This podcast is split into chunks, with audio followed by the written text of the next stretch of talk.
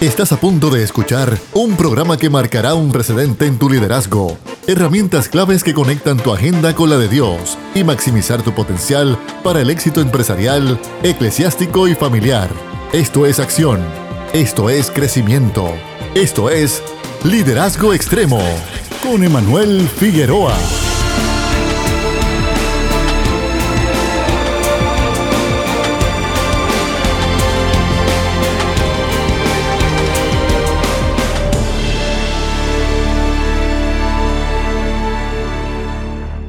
Bienvenidos a este tu programa Liderazgo Extremo, un programa que va dirigido a poder impactar tu vida, impactar la influencia de tu liderazgo en donde quiera que estés posicionado, no importando si eres hombre, si eres mujer, no importando si estás ejerciendo tu influencia en el campo empresarial, eclesiástico o familiar Liderazgo Extremo está contigo para bendecirte y para ayudarte a que tengas mayor impacto en donde quiera que estés. Este es tu amigo Emanuel Figueroa todas las tardes de 3 a 4 a través de tu favorita Redentor 104.1 FM. Les invitamos a que se conecten en este momento. Estamos a través de tu emisora, pero también estamos en vivo a través de la página en Facebook, a través de Liderazgo Extremo. Nos puedes seguir en esa plataforma, en Spotify, YouTube, Instagram y podrás echar mano de toda la información que hablamos semana tras semana. Hoy tenemos un tema muy interesante, la teología como brújula en el liderazgo eclesiástico. Hoy vamos a estar hablando de un tema que es pertinente en el momento en el que se encuentra y está viviendo el liderazgo de la iglesia ese asunto de la teología. Algunos tal vez pensarán qué significa esa palabra. Vamos a entrar en un momento y vamos a ver, a ver cómo esto tiene gran impacto en el liderazgo del ministerio que estás llevando, de la iglesia en donde te congregas, en la que lideras incluso. Esto es de suma importancia y lo vamos a estar trabajando en la tarde de hoy. Está conmigo uno de nuestros compañeros de ministerio que hemos podido compartir, ha estado con nosotros previamente y ustedes sé que ya lo conocen, Jonathan Ortiz. ¿Cómo te encuentras? Todo bien, todo bien, gracias al Señor y nuevamente Manuel, gracias por la invitación. Agradecido, Jonathan, y sé que vamos a tener un gran tiempo con lo que Dios ha puesto en tu corazón, en tu conocimiento y tu experiencia, pero también hoy nos acompaña y él es su primera vez en el programa de liderazgo extremo. Él es obviamente una persona que puede conocer desde hace unos años atrás, es una persona que comparte la palabra de Dios, educa en, los, en las bases como tal de la fe, de la teología. Él actualmente está ejerciendo como parlamentarista de las de asambleas de Dios en Puerto Rico y coordinador distrital de las escuelas bíblicas de la Asamblea de Dios en Puerto Rico. Es profesor de Historia y Teología en el Colegio Teológico del Caribe de las Asambleas de Dios. Yadiel Calderón, ¿cómo te encuentras? Dios bendiga, Dios bendiga Manuela, Jonathan, gracias por la oportunidad de compartir este foro con ustedes, también a toda la audiencia que nos escucha a través de la emisora y nos ve a través del Facebook Live. Para mí es un privilegio estar acá y espero verdad que esta conversación sea de bendición tanto para ustedes como para los que estamos aquí.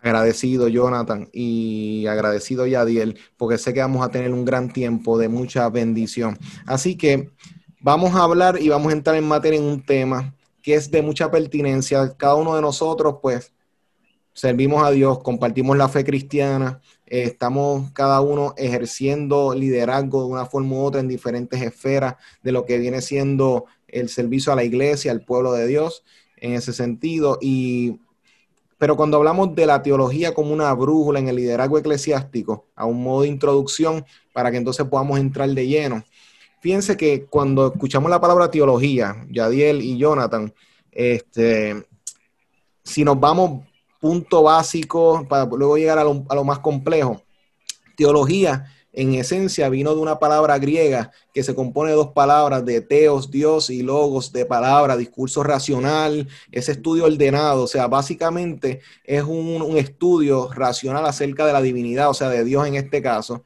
eh, por lo menos en su base, en su inicio, arrancó como la base de esa definición de ese término, tanto así que los poetas Homero, o sea, como tal en, la cultura griega, eh, decían que, que, que fueron, este, eran, eran considerados teólogos por sus discursos a través de la filosofía, tratando de entender cómo se podían reflejar ciertas cosas.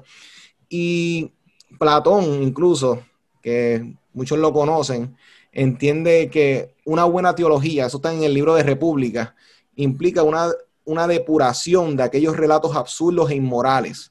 O sea, una buena teología se encargaría de quitar aquello que realmente no es parte de la persona de Dios, de lo que viene siendo el concepto como tal, de lo que realmente es. Y esto es importante y quisiera escucharles en este punto porque de entrada, si yo no hago un buen proceso de teología, un análisis de, de, eso que yo cargo en mi vida, de esa noción que yo tengo de Dios, eso va a influenciar mi personalidad, mi forma de, tomar decisiones en la vida. Si yo creo que Dios le interesa mis decisiones, eso va a tener un impacto en mí. Si yo creo que le importa como que no le importa, eso tiene un impacto. Si yo creo que Él tiene un fin alcanzar en mi vida, en lo que yo estoy liderando. Entiendo que eso va a tener un impacto en mi vida, va a tener un impacto en cómo yo brego con las personas que me rodean. Así que vamos a darle la palabra a Yadiel Calderón, que hoy es el que nos visita por primera vez. ¿Qué, ¿Qué, tú defines como este concepto de teología y cómo tú lo ves en la influencia en el liderazgo, Yadiel? Sin duda alguna, eh, coincido con esa definición básica de lo que es la teología, ¿verdad? Ese conocimiento, ese estudio acerca de, pero yo lo definiría más acerca de Dios, sino acerca de lo que se conoce de Dios, o sea, acerca de los factores y de todo lo que envuelve el conocimiento de Dios. Ahí entran libros, por eso que en, teología utilizamos filosofía, en teología utilizamos eh, eh, la antropología, utilizamos diversas fuentes del, del, saber humano para entender algo de, de lo que de lo que Dios mismo se ha revelado, de lo que Dios mismo ha dejado para que nosotros podamos estudiarlo, porque sin duda alguna, eh, si Dios no se hubiese revelado, imposible nosotros poder estudiar. Pero hay un factor, y, y, aquí entra directo a contestar la pregunta, o quisiera, bueno, voy un poquito más atrás de nuevo a lo de la teología, y es que yo le añado también ese factor de conocer lo, o, estudiar lo que se conoce de Dios, a que tiene que haber una, una dirección dentro de la teología a la proclamación de Cristo, porque en estos días compartí una clase de teología con un grupo y compartí un pensamiento de Justo González que él decía eh, que no es cuestión de información, es cuestión de formación, de, hablando de teología como tal. Exacto. Entonces, él, él, él decía eso porque si la teología en realidad no se torna en una proclamación a que Cristo salva, etcétera, ese mensaje soteriológico, realmente es una, una, una, teología que lo que te está haciendo es cargando de información, pero no estás haciendo nada con ella. Entonces, eh, yo entiendo que dentro de la definición de teología debemos incluir esa, ese factor de, de, que tiene que volcarse esa información, eso que yo encuentre de Dios, hacia una proclamación de Cristo, que al final de cuentas el mensaje teológico de toda la Biblia es este mensaje que apunta y señala a Jesucristo dentro de lo que es el liderazgo como tal, como mencionaba Emanuel, yo creo que es vital el conocimiento del líder teológico, no tan profundo, ¿verdad? Si puede profundizar, claro que sí, pero al menos básico, porque de acuerdo a cómo tú te acerques a la persona de Dios, a Dios, eh, va a ser la manera en la que tú te comuniques con los demás. Y hay dos maneras, al menos también básicas, de, de ver a Dios en ese sentido teológicamente hablando, hay quienes ven a Dios como un ser eh, trascendental, lejano, y se comportan en virtud de eso, de un Dios que está tan lejano, Dios no se mete en mis problemas y por eso te transmiten de que tú puedes tomar todas las decisiones del mundo porque Dios en ninguna va a intervenir, porque a Dios no le importan los problemas humanos. Quizás esa era la línea en la que se iban muchos, eh, muchos filósofos en la antigüedad o personas como los deístas específicamente. El deísmo, una de las cosas que el deísmo cree en Dios, pero no cree que en Dios, eh, que Dios se mete. De hecho, una de las frases famosas de, de, Isaac Newton era que Dios era el gran relojero. Él creó el reloj y lo dejó funcionando. O sea, él creó el mundo, lo dejó funcionando y se fue a hacer sus cosas. Pero hay otro punto de vista también que puede afectar el trabajo del líder y es eh, ver a Dios como un ser inmanente, cercano, presente, estando aquí con nosotros, que sí le importa nuestros problemas, que se, que se pone y se posiciona del lado de los abatidos de corazón y de espíritu. Entonces, a medida de que tú vas viendo a Dios o, entrando en la teología, en, eh, conociendo o estudiando lo que se conoce de Dios, tú vas agarrando, por decirlo de alguna manera, estas características o estos acercamientos a cómo tú visualizas a Dios y, y, eso se traduce a tu liderazgo y en cómo tú te comunicas con los demás. Entonces, al menos esas dos visualizaciones de Dios, trascendental e inmanente, son dos que indirecta o directamente para mí todo líder tiene, todo líder tiene. Así que inicialmente yo podría decir eso para abonar aquí a la conversación. Excelente, Yadiel. Este, unos puntos muy importantes que van mostrando que realmente el conocimiento o la información o la definición que tenemos de Dios va a impactar nuestro estilo de vida. Jonathan Ortiz, compañero, entra por ahí. Eh, algo bien interesante también, ¿verdad? Los primeros cinco siglos de la iglesia, eh, el teólogo se conocía como aquel que, que, llevaba el alma a la divinidad. Así que, eh, en cierta forma, ¿verdad? Aunque pareciera como si fuera un místico, de acuerdo a Augusto, Augusto González, este, lo que va trayendo, ¿verdad? Es ese sentido de que el teólogo es aquel que va a hacer que, lo, que nuestras cosas internas, nosotros, podamos acercarnos a lo divino. Ya entonces a Agustín, más adelante, entonces comienza a establecer que la teología más bien es, un, es una disciplina, una disciplina donde vamos a conocer a Dios y como bien dice Yadiel, más adelante entonces esa disciplina se expande y comenzamos a estudiar lo que es la neumatología, lo que es la cristología, eh, iglesiología, y se van desarrollando diferentes. Eh, divisiones, pero ya lo que es teología tendría que ver más bien con la disciplina de conocer la doctrina de Dios, quién es Dios, ¿verdad? Entonces, es bien interesante, ¿verdad? Como dice ayer, la forma en que nosotros veamos a Dios es la forma en que nosotros vamos a, a exhibir a Dios.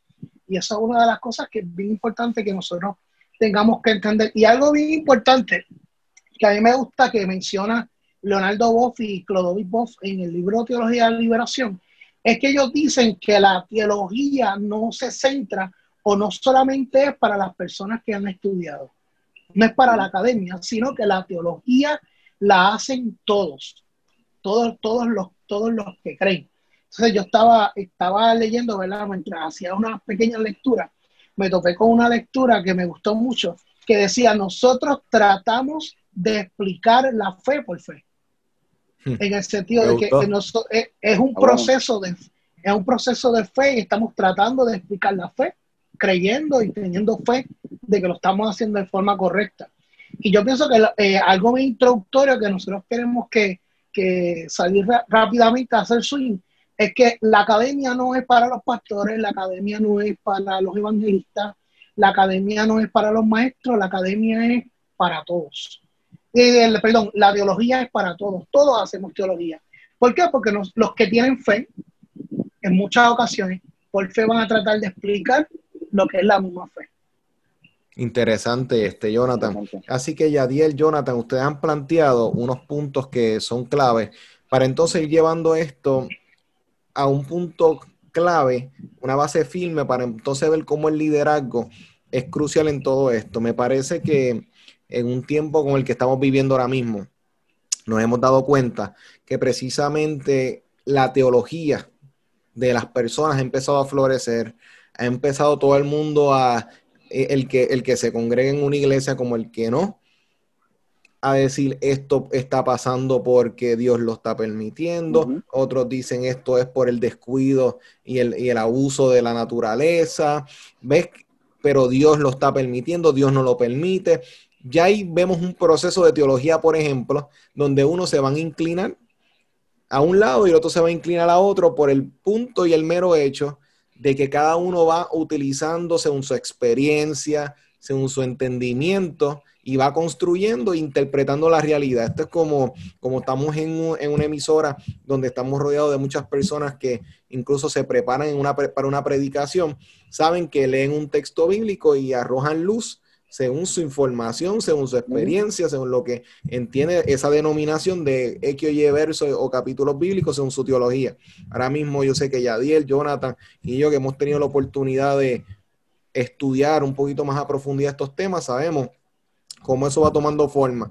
Ahora, pero para las personas que tal vez no han tenido la oportunidad, como dijo Yadiel y Jonathan, esto es crucial e importante porque hay pastores y hay pastoras que tal vez no han tenido la bendición de pasar por la experiencia y sería bueno siempre porque mientras más uno sepa, mientras más uno se eduque, siempre es mejor. Y exhortamos a los líderes que nos están escuchando a que puedan invertir, que compren un buen libro, que se conecten con personas que sepan para poder equiparse, porque ahora mismo eh, Jonathan Yadiel en una ocasión, eh, yo había mencionado en un programa que yo vi una imagen que estaba comparando eh, la tentación de Jesús este, en el desierto, cuando venía este, el, demonio, cuando venía este, este, el tentador a decirle, oye, ¿acaso, porque tú no demuestras tu poder, convierta esto en, eh, estas piedras en pan y después le dice, tírate de aquí abajo porque escrito está que enviará a sus ángeles? Obviamente es un salmo, es una canción. Entonces, él, él está citándole la escritura para precisamente llevarlo a que cometa un error que se mate, que se, que se suicide básicamente. Pero entonces que él dice, a Dios no se va a tentar. O sea, que es interesante ese, ese marco, porque así mismo podemos ver personas que en este momento, en tiempos de COVID, no, yo le creo a Dios, pues yo no uso mascarilla, porque yo tengo ofendido. Dios me va a cubrir, pues yo no me voy a vacunar, no me tomo nada, porque Dios va a estar conmigo y Dios me va a proteger. Y yo creo que ahí podemos dar un ejemplo y a usted me gustaría escucharlos en cuando no se tome en consideración y no se hace buen, un buen proceso de teología, cómo el liderazgo eclesiástico en las iglesias se empieza a ver afectado. ¿Qué cosas? Me gustaría empezar por la negativa para luego llegar a la positiva.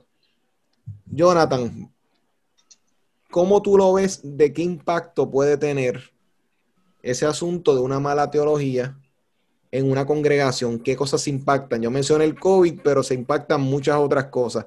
¿Cuáles tú mencionarías y cómo tú lo ves, Jonathan? Eh, yo quisiera, ¿verdad? Este, citar a, a, Miller Erickson. Eric, eh, eh, Miller Erickson escribió en su libro de teología sistemática, él dijo, la teología se relaciona con vivir y no solamente con creer. Entonces, mm. ¿qué pasa? La forma en que nosotros hacemos teología. Y, cuando hablamos de hacer teología, no es que escribimos un libro, ni hacemos un exceso, ni hacemos una predicación. Teología simplemente una, es, una acción de reflexión. Inclusive en la Edad Media ya la teología se comenzó a desarrollar como una reflexión también. Yo te voy a dar un ejemplo, un ejemplo eh, hipotético. Mi nena cumplió cuatro años el lunes. Mi nena le preguntó a mi esposa, ¿para qué Dios nos creó? cuatro años de edad. Entonces mi esposa empezó a decir, no, bueno, nos creó para amarnos y para y ella la detiene. Y ella le dice, no, Dios nos creó para ayudarnos con el COVID-19 y con los terremotos. Wow. O sea, cualquier persona tiene la oportunidad de hacer una reflexión teológica. Entonces, lo negativo de hacer una reflexión teológica que no está basado en la Biblia y teología no solamente se desarrolla en la Biblia, se utiliza también la historia de la iglesia. Y si nosotros no buscamos esos referentes, nosotros podemos caer en un error donde no tan solo es cuestión de creer, es vivir mal. Es, no vivir. Hay, hay personas que pueden, por algún concepto teológico, dejar de vivir de la manera en que Dios quiere que viva plenamente. Hay unos que se escapan y otros que se esconden eh, eh, en la antigüedad habían, este, habían este, personas que se autoflagelaban. O sea, esto tiene que ver, la teología no tiene que ver con simplemente creer, es cómo vivir, cómo vivir la fe. Por tanto, si vamos a tocar solamente lo negativo, si tú haces una reflexión teológica incorrecta, pues vas a vivir incorrectamente. Oye, y eso que tú mencionaste de la flagelación, cuando pensaban que el mal estaba en el, en, el cuerpo, en la carne meramente, pues castigaban a aquel que, eso es, eso viene de la influencia de Aristóteles, o sea, de que precisamente la iglesia tiene que considerar cuáles son sus influencias. Ahora mismo un líder tiene que considerar, y quisiera escuchar a Yadiel en, en secuencia ese punto, porque precisamente tenemos que considerar que podemos tener ministerios de jóvenes, jóvenes que viven con una gran culpabilidad porque el liderazgo está enseñando un Dios que está más pendiente a, en las cosas que falla, más que en las cosas que acerta, más en identidad en las cosas que no debe hacer y no evalúan lo que sí deben hacer. O sea, esa falta de balance creo que infecta muchas veces el, el espíritu el crecimiento espiritual lo puede distrofiar cuando no hay un balance. Sí hay que saber hacia dónde no saltar, pero hay que saber hacia dónde sí saltar. Y creo que si solamente estamos con el no, vamos a vivir toda la vida a la defensiva meramente y no vamos a saber qué abrazar y qué cosas decirle que sí, Yadiel, por favor. Pero la, la realidad es que esa, esa, teología que se le transmite al joven en cuanto a, al Dios punitivo que está pendiente de que tú falles para enviar un rayo de torre y, y, destruirte, eh, no viene desde ahora, eso viene desde niño, porque desde niño cuando hacemos algo mal, nos dicen que, que papá Dios está en el cielo mirándote y te lo dicen desde la perspectiva negativa. Dicen, papá Dios te está mirando. Ah, entonces, eh, por un lado, choca los intereses del niño, porque por un lado le hablamos de papá Dios que es bueno, que nos ama, pero sin embargo, cuando hablamos de algo malo, no presentamos un Dios que perdona, que tiene misericordia, presentamos un Dios que está en el cielo mirándote y que cuando truena, a mí me decían eso, que cuando en el cielo hay truenos era que Dios estaba moviendo los muebles, o que cuando llueve era que Dios estaba bien triste. Y si yo había hecho algo malo, quizás no mi familia, ¿verdad? Pero gente cercana, si yo había hecho algo malo, una maldad, y llovía, pues Dios está triste por lo que tú estás haciendo. Wow, policía cósmico. exacto esa teología ha estado en el, vaya, en el subconsciente de, cada generación cuando va creciendo. Entonces, crecen y entran en un conflicto. Entonces, aprovechando las palabras que, hace, que, dice Jonathan acerca de que, de que todos hacen teología, eh, eso es una verdad, pero yo creo que es fundamental de que todos hacen teología. Yo creo que la diferencia está en que cuando la teología se hace eh, desde el punto de vista eclesiástico, un líder eh, de, los diferentes foros que tú puedes servir en el liderazgo dentro de la iglesia, eh, cuando la teología se hace sin intención, o sea, sin querer, sin saber, es, muy peligroso. Es muy peligroso porque pues no, no, te estás programando, o sea, tú, no, tú simplemente te estás montando en un barco que muchos piensan que la fe así, ciega, y van sin rumbo por ahí a donde los lleva el viento. Entonces, esos son, son personas, ¿verdad? O, movimientos o pensamientos eh, que son como el viento y las olas. O sea, las olas van a donde el viento las lleve. Estar eh, o un líder sin teología o que haga teología sin intención o sin, sin, sin preparación antes de, es como, es como eso, es como las olas y el viento que se la llevan de lado a lado. Así que yo creo que importante está eh, no tanto para retomar la pregunta del inicio, ¿verdad? No tanto está en, claro, todos tienen limitaciones, no todos quizás puedan llegar a, un, a un seminario, a un colegio eh, bíblico, ¿verdad? Por diferentes razones, pero todos tienen la potencialidad de estudiar, todos tienen la potencialidad de, de conocer más y los apóstoles, los apóstoles, a mí no me, no me cabe duda de que no se han levantado. Quizás Pablo sí tuvo una formación académica eh, apropiada, pero los demás apóstoles no la tuvieron, ¿saben? No la tuvieron, eh, al menos lo que, lo que narra la historia de la iglesia. Quizás posteriormente fueron poco a poco, eh, Pedro se decía que no tenía letra, no tenía esto, y consecuentemente o, después escribió, etcétera. no hay excusa para uno no decir que uno entra al ministerio y, no se prepara. O sea, no, uno no se puede quedar todo el tiempo en la ignorancia diciendo que pues no sabía o no sabía cómo se hace, porque hay herramientas que uno puede utilizar para bendecir a la iglesia, para bendecir a la iglesia que al final, como tú dices, el líder es un líder porque tiene influencia. Así que lo que piense, lo que diga, lo que haga eh, y la teología que haga va a acarrear en el contexto eclesiástico en el que se encuentre que lo sigan que lo sigan o que no lo sigan. Puede suceder de las dos maneras. Entonces, yo creo que uno de los básicos o uno de los puntos básicos que se puede hacer es lo que mencionaba Jonathan, eh, ver la teología a través de la historia. Eh, recientemente, quizás no vamos a discutir eso, ¿verdad? Pero recientemente hubo diversos pastores alrededor del mundo que estaban hablando acerca de la divinidad de Jesús, etcétera. Y, lo, que yo hice básicamente, lo, primordial que yo hice, no fue ni criticar al pastor, ni llamarlo hereje, ni, ni apóstata, que mucha gente estaba haciendo eso, la realidad no. Yo fui a ver qué había dicho Ireneo cuando en su tiempo la deidad de Jesús estaba siendo cuestionada. cómo respondieron esas personas, porque literalmente lo que dice Eclesiastes no hay nada nuevo. Entonces, hoy nosotros tenemos problemáticas en nuestras congregaciones que no son nuevas eh, en la generación con los jóvenes, etcétera. Eso que tú mencionas, el, ataque punitivo a los jóvenes, eso no es nada nuevo, siempre se ha hecho y siempre ha estado ahí presente. Lo que pasa es que las técnicas han cambiado, la manera del, del, enemigo ofrecerte eh, la piedra para que la conviertas en pan, quizá ya no es tanto en el desierto de Jesús, ahora también te puede ofrecer eso dentro de una sinagoga. Exacto. Eh, eh, han cambiado los métodos, pero realmente las generaciones siguen siendo um, atacadas básicamente con las mismas, con las mismas cositas. Y nosotros tenemos en la historia modelos que podemos copiar, ver cómo respondió fulano, cómo hizo esto cuando bregó con diferentes situaciones. Yo creo que eso sería uno de los primeros acercamientos que nosotros podemos hacer para acercarnos a esto, a, la teología de los líderes como tal.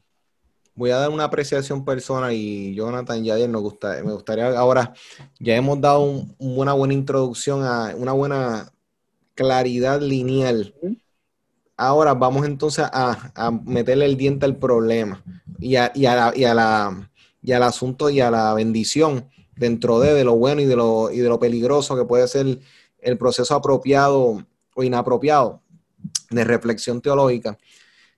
Yo he observado en los últimos años que el, proceso creativo en la, en la iglesia, entiéndase en las artes, entiéndase en la música, entiéndase en los procesos como tal de diversificación, de trabajar las cosas.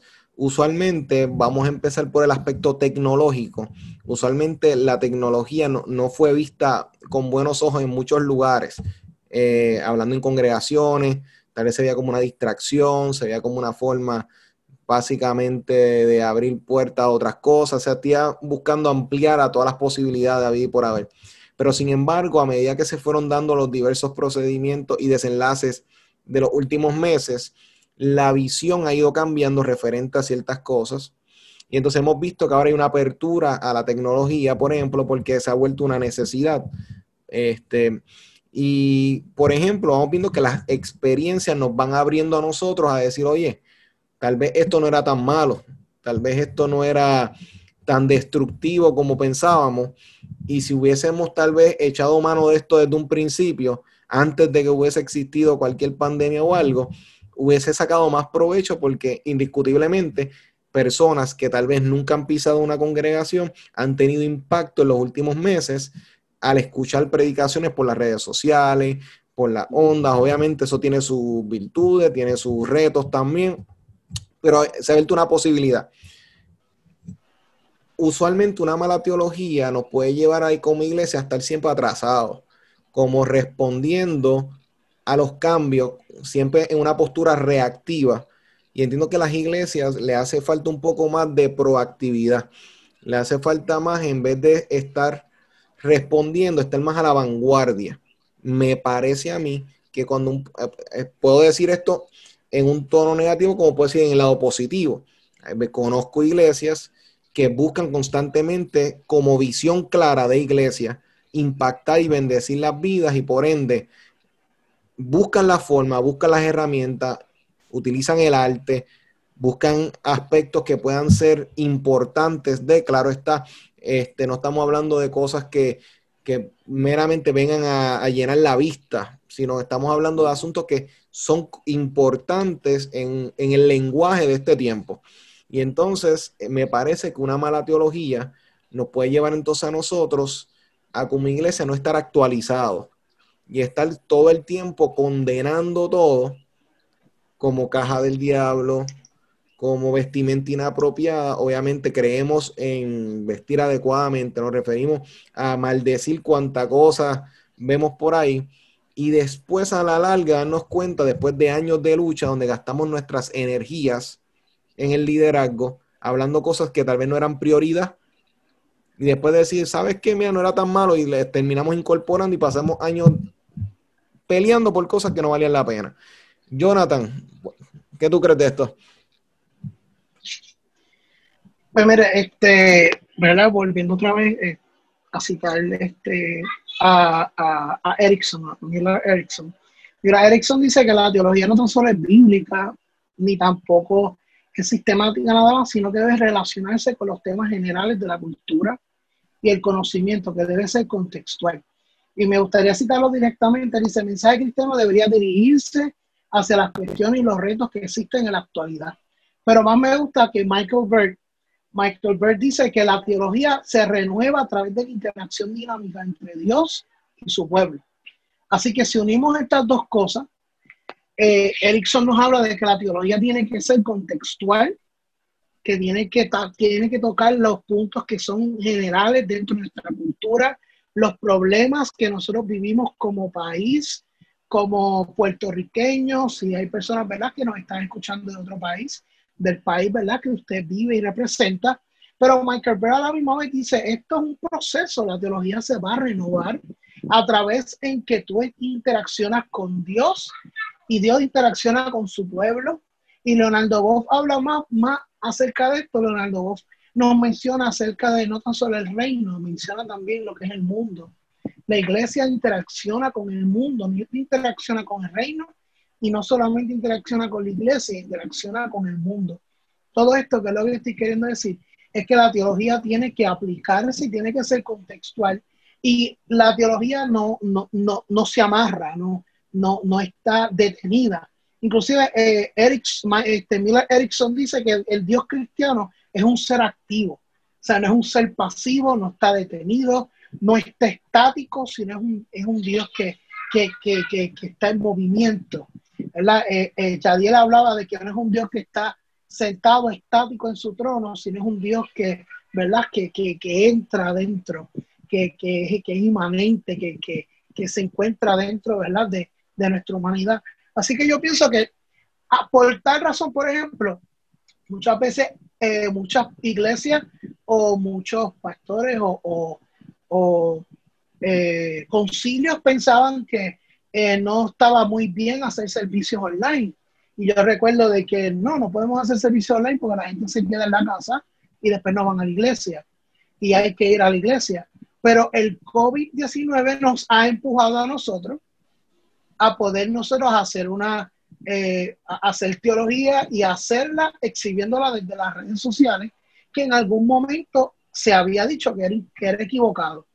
Yo, yo recuerdo que nuestro amado Gigi al principio tenía problemas con los televisores, pero después en esa relación que él tenía con Dios, él, él entendió, wow, yo puedo predicarle a más gente a través de la televisión. El problema no es la televisión, el problema es el contenido del mismo pues vamos a cambiar el contenido. Así que yo pienso que la iglesia tiene que entender que las necesidades y que la misión a nosotros nos va a empujar a que nuestros pensamientos teológicos y doctrinales se abran y se expandan, no simplemente por una, con una comodidad en una relación con Dios, sino por la misión que la iglesia tiene de pregonar el Evangelio de Jesucristo. Interesante, Jonathan. Yadiel. Eh, hay algo bien interesante dentro de, esto que estamos mencionando, y es que la, iglesia, eh, el liderato de la iglesia, de una iglesia, mientras no hace teología alrededor de las cosas que utiliza, bueno, por ejemplo, las redes sociales, eh, documentos, libros, etcétera, todo lo que la, porque tecnología no es solamente la cuestiones de eléctrica o electrónicas, electrónicas, te voy a decir, eh, tecnología puede ser cualquier otra cosa que, que, sirva para, que, para ayudarte. Y la realidad es que el hecho de tener espejuelos es tecnología.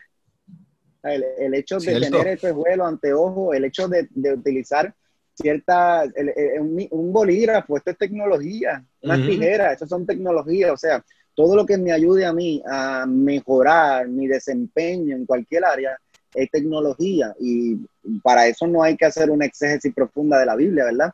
Eh, en la Biblia usted ve que los diferentes autores de la Biblia utilizaron diversos medios que tenían en su, en su, en su momento para interpretar el mensaje de Dios.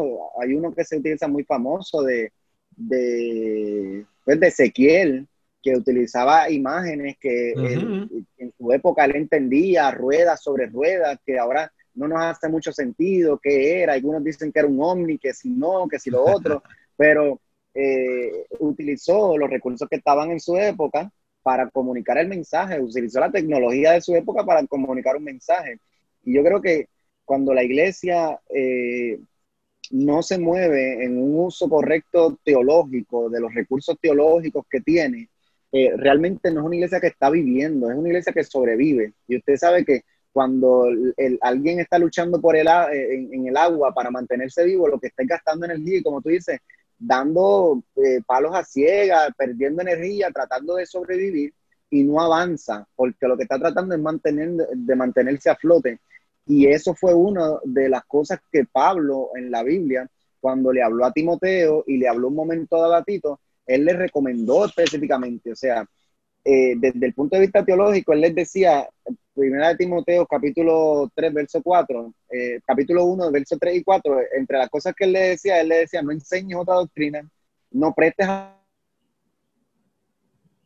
atención a lo que hace discusiones y no genera nada.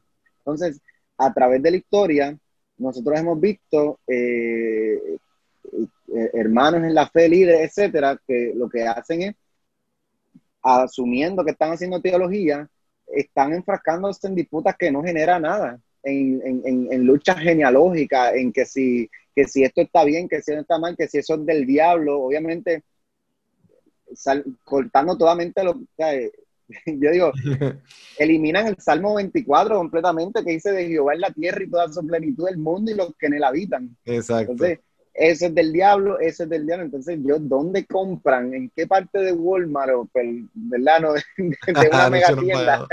anuncio no pagado. ¿En qué parte de, de, las tiendas compran el sticker o la pistolita que le ponen la etiqueta a las cosas y la ponen como donde ponen, el, dicen, hay un dicho así que donde ponen el ojo ponen la bala, algo así. ¿Sabes? La ponen con una certeza como si la Biblia lo dice y estoy seguro de que la Biblia dice que eso es del diablo. Entonces, eh, yo creo que una de las cosas que afecta el liderazgo de una iglesia, teológicamente hablando, es eso mismo, es el enfocarme teológicamente a discusiones que no son provechosas ni para el discipulado de la gente, ni para el crecimiento espiritual, que es el fin realmente teológico mío. O sea, yo no me estoy educando teológicamente para informarme y llevarme. ¿Por qué? Porque el cementerio está lleno de gente informada. El cementerio está lleno de canciones que nunca se cantaron, de poemas que nunca se, recitaron. Entonces, yo quiero irme de este mundo eh, y decir como Pablo, mira, he peleado la batalla. Todo lo que cuando Jesús oró en Salmo 17, él dijo, mira, los que tú me diste, ¿sabes? Eh, me encargué de lo que tú me diste, esos talentos, o sea, eso que Dios puso a nuestra disposición, yo creo que la teología Dios la puso a nuestra disposición y como líderes, haciendo honor al programa en el que estamos, debemos utilizarlo, debemos utilizarlo porque es de influencia. Y para terminar esta, este pensamiento, tú ves el pueblo de Israel en el periodo monárquico, en el que estuvo cambiando de periodo, y literalmente la ambivalencia del pueblo de Israel fue producto de la teología de sus líderes, de los reyes porque si el rey era partidario de acera, allí se iban todos para acera. De repente venía un rey y restituía todo, y de repente volvía otro. Entonces, ¿qué hace eso? Eso provoca que haya una, un conflicto con las instituciones, y es lo que estamos viendo hoy. La gente no cree en los partidos políticos, la gente no cree en los departamentos gubernamentales, la gente no cree en las instituciones eclesiásticas. Y la realidad es que nosotros a veces nos envolvemos como líderes, nos envolvemos en esa retórica, en, esa, en, esa, en esos verbos del presente y nos olvidamos que realmente la iglesia es un cuerpo de Cristo, ¿verdad? Y no podemos sacarlo de ahí. O sea, no, no existen cristianos solitarios. Todo lo que yo haga debe ser o promover que se añadan al cuerpo de Cristo, a la iglesia como tal. Pero si yo estoy atacando las instituciones y ataco también a la iglesia con mi teología, ¿cómo entonces yo voy a decirle a la persona, únete a la iglesia? Es bien complicado en ese sentido. Es complicado y eso, yo creo que el, antídoto para eso es volver a, a la lectura de, las escrituras, por ejemplo, como punto de referencia. Obviamente la, experiencia es un punto de referencia para la teología, pero la escritura también nos da un norte. Este, cuando hablo de escritura hablo de la Biblia. Este, para los que nos están escuchando que no necesariamente pertenezcan al círculo de la fe, es que importante que hay que regresar a la lectura en comunidad. O sea, porque cuando yo leo un pasaje bíblico, una fémina, una mujer, puede observar un ángulo que tal vez yo como hombre no tomo en consideración.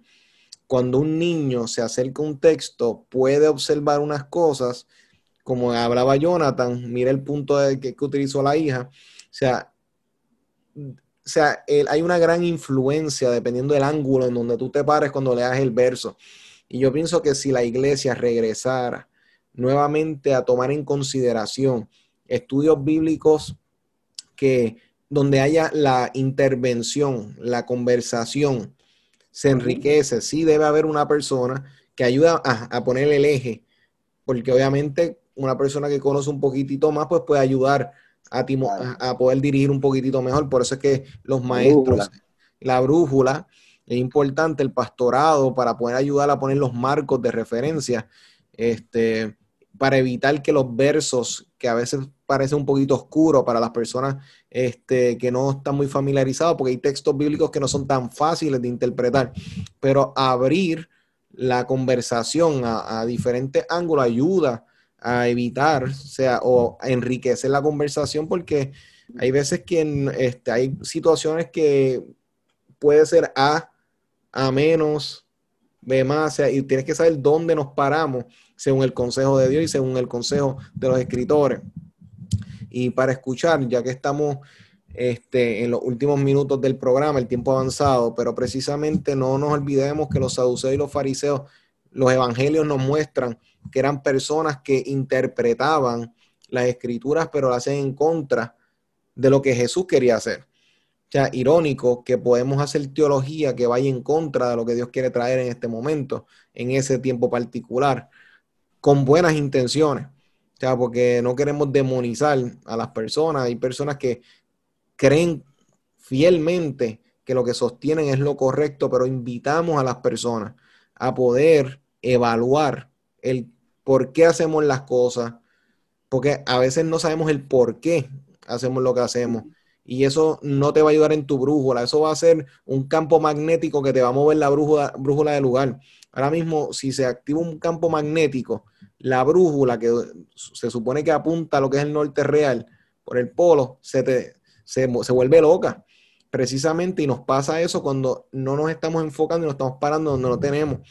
Así que me gustaría entonces poder ir llevando entonces la conversación a una conclusión. Jonathan, Yadiel, ¿qué beneficio tiene una iglesia de aprovechar y ser asertivos acertar en decisiones, interpretaciones correctas que ayuden como tal a la congregación a poder ir en una dirección más, más dirigida. Me explico, si yo tomo el Evangelio, yo puedo interpretar teológicamente que, mi, que la persona que está a mi lado es importante. Ahora mismo el prójimo es importante. No es un número, no es un objeto, no es una silla más, una silla menos el amar al prójimo como a mí mismo, una profundidad en eso me llevaría, me llevaría a cambiar muchas cosas. ¿Por qué? Porque una, una interpretación a profundidad me llevaría a decir que muchas veces yo no considero a mi hermano y mi hermana diabética o diabético y yo doy un servicio de una forma y no tomo en consideración la condición de mi hermano o de mi hermana. El que yo no preparo una rampa para que una persona que no se puede, no puede caminar y en este momento, por la razón que sea, Dios no haya hecho un milagro, pues yo poder y llegar a esa persona en su, realidad para que pueda tener un acceso. O sea, detallitos que mira cómo amar al prójimo me va a invitar a mí a invertir en salirme de unos áreas de confort, los, los que no, una persona sorda. ¿Me siguen? O sea, el pensar nuevamente estos puntos nos ayudaría a iglesias más efectivas. Jonathan para Yadiel y ahí cerramos. Este, yo pienso que eh, yo creo que la mejor forma es utilizando ejemplos. Ahorita tú comenzaste hablando acerca del COVID-19. Se ha visto mucho en la, en la, he visto muchas fotos de personas que se tiran eh, fotos eh, diciendo no, porque los cristianos no tienen que usar máscara y todas estas cosas, ¿verdad? Pero si utilizamos la historia, eh, muchos, muchos pastores han utilizado la historia de Martín Lutero y la peste bubónica como ejemplo para poder trabajar esto que está pasando. Una de las cosas que a mí me gustó que Martín Lutero decía y que escribió porque a él le solicitaron que, que dijera qué va, qué va a hacer la iglesia dentro de, este, de esta situación tan difícil. Y una de las cosas que él escribió, él decía, yo me voy a medicar, pero si hay alguien que necesita medicamento, yo se lo voy a dar también. Pero él comienza diciendo, yo me voy a cuidar, yo voy a tomar mi medicina, pero si hay alguien en necesidad, yo voy a hacer, a cumplir la necesidad y a trabajar en la necesidad, porque la iglesia no ha cerrado las puertas, ¿verdad? Entonces, ah, cuando hablaba acerca de, del amor prójimo, es bien interesante esa palabra que tú utilizaste. Yo, eh, cuando pasó eh, todo este problema donde los afroamericanos comenzaron a, solicitar a que se escuchara sobre el racismo sistemático que todavía ocurre, eh, me puse a leer acerca de, las diferentes hermenéuticas negativas y positivas ante, ante la esclavitud. Y una cosa bien interesante es que un hombre blanco le comentaba a otro, nunca le des a un negro una Biblia, porque si lee la Biblia se va a dar, se va a dar cuenta que él tiene poder. Entonces, otra cosa también es que uno de los primeros principios que se utilizó para poder combatir el, racismo es que ellos dijeron, si hay, hay, hay, una, hay, una, hay una ley o hay, o hay una palabra dorada dentro de la Biblia, y es que Jesús dijo que hay que a su prójimo como a sí mismo. Así que la, teología, hacer teología, reflexionar, lo que nos invita es a una sola cosa, es a preguntar, es a ser abierto a la pregunta. Y yo sé que a veces, dentro de nuestro contexto como puertorriqueño latinoamericano, eh, a nosotros se nos cohibe preguntar porque la duda es del diablo. literalmente, ¿verdad? Lo, que se ha enseñado.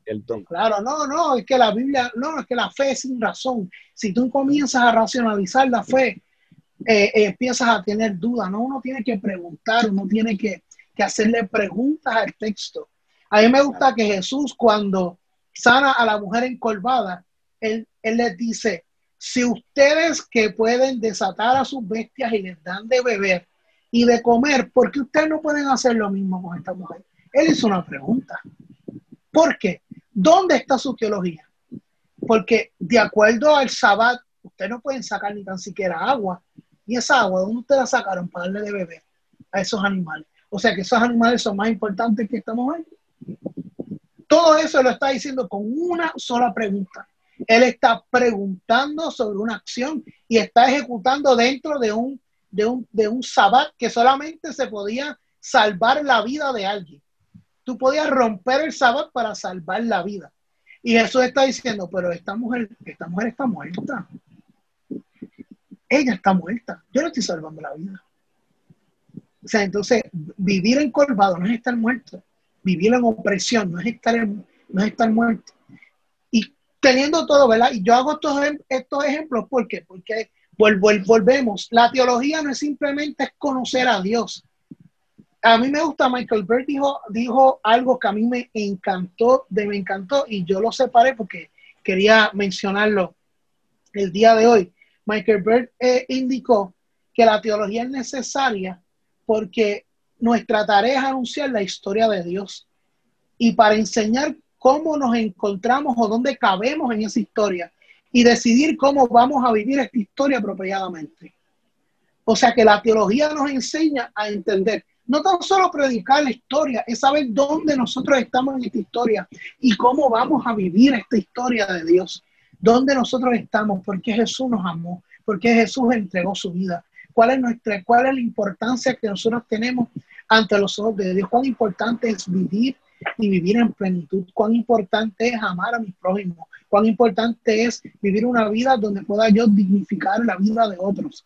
Todas estas cosas nacen cuando uno comienza a abrirse y abrir eh, eh, el corazón y, salir a veces de, simplemente de, la doctrina. Y con esto cierro.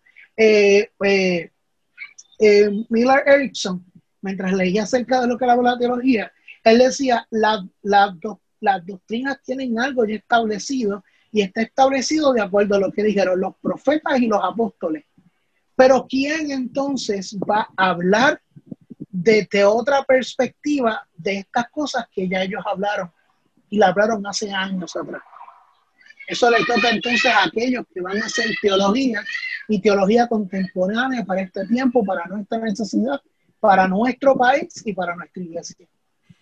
Gracias, Jonathan. Excelente. Yadiel, pensamiento de cierre. Bueno, básicamente a mí me gusta un dicho que, dijo, eh, él se llama Andrés Gide, un escritor francés. Él dijo que todo está escrito, pero como nadie escucha, todo hay que repetirlo. Y la palabra de Dios es maravillosa porque nos ha dejado muchas cosas escritas en ella, muchas experiencias escritas en ella para que nosotros podamos aprender. Y había una pregunta que permeaba en la iglesia primitiva y era, ¿qué tipo de iglesia nosotros queremos ser? cuando estaba el desarrollo este de la, si nos circuncidamos, y la circuncisión sí, si no, eh, eran, querían, iban a ser una iglesia judía, una iglesia cristiana judía, o algo nuevo, una iglesia nueva, un movimiento nuevo. Y si la iglesia en ese tiempo crucial no hubiese tenido líderes como lo fue Pablo, ¿verdad? Que con sus virtudes y sus defectos, sus eh, amigos y detractores, ¿verdad? Pero fue un líder vital en el momento ya que él tenía una apertura, un acercamiento teológico bastante certero para poder encaminar a esa congregación como líder, ¿verdad? De diferentes iglesias. Eh, quizás nunca pastoreó ninguna de ellas directamente, pero sí pastoreó a los que pastoreaban esas iglesias. Y él, teniendo ese acercamiento teológico correcto, pudo encaminar a la iglesia primitiva en ese primeros años a una correcta formación, tal cual Cristo la quería. Así que yo ejemplos como ese puedo dar, ¿verdad? Para dar este pensamiento de cierre. Y sé que se nos acabaron los minutos, pero exhorto a cada uno de todos líderes que están en influencia que examinen, eh, revisen, ¿verdad? Su teología, lo que, lo que conocen acerca de Dios, cómo eh, proclaman a Cristo desde, desde la fe para, para, asegurarnos de que lo estamos haciendo bien y de que estamos eh, preparando obreros que cuando lleguen al cielo sean aprobados, aprobados, puedan presentarse como obreros aprobados ante Dios, como discípulos eh, íntegros y que recibieron una formación integral de parte de nosotros, que es lo que nos resta aquí. Así que nuestra brújula debe de apuntar a Jesucristo. Agradecido Jonathan Yadiel y le exhortamos a todo el mundo a poder constantemente reforzar ese asunto de nuestra interpretación de fe, por qué hacemos lo que hacemos, para que podamos tener liderazgos efectivos, liderazgos que impacten y que transformen. Muchas gracias, Yadiel. Personas que quieran contactarte, este, Jonathan, este, para que puedan oración, contactar el ministerio, ¿cómo les pueden conseguir? Claro que sí, a mí en mi caso personal pueden contactarme eh, a través de, de, mi página de Facebook. Asimismo, yo me llamo Yadiel S. Calderón puede contactarme por ahí directamente, que por ahí yo respondo bastante rápido eh, por los mensajes, etcétera. Usted me puede escribir y estar ahí. Yo, mis publicaciones todas siempre son públicas, así que yo de tanto en tanto comparto opiniones alrededor de todo lo que está pasando, política, etcétera. Así que puede seguirme por ahí. Excelente, Yadiel. Jonathan. De igual forma, eh, en Facebook, a través, puede buscarme por Evangelista Jonathan Ortiz y estamos a la sola, nos puede escribir y le vamos a contestar. Así que muchas gracias. Así que líderes, les recordamos que estamos todos los sábados a través de tu favorita Redentor 104.1 FM. Recordándote que este programa va a estar disponible en la página de Liderazgo Extremo en Facebook, en YouTube, en Spotify y puedes recibir pensamientos diarios a través de Instagram, a través de la página de Liderazgo Extremo. Y le exhortamos grandemente a poder ser parte de iglesias que cambien, que impacten, que transformen los ambientes. Pero para eso necesitamos líderes como tú que nos estás escuchando, que eches mano de esto y vayas en dirección para que puedas impactar la vida de todas las personas que te rodean. Así que nos vemos el próximo sábado. Esto es tu programa Liderazgo Extremo. Este fue tu programa, Liderazgo Extremo. Traído gracias a Farmacia San Miguel en Fajardo. 787-863-1870. Y Velázquez Travieso Abogados, PSC. 787-289-1313. Recuerda sintonizarnos todos los sábados de 3 a 4 de la tarde y síguenos en nuestras redes por Liderazgo Extremo.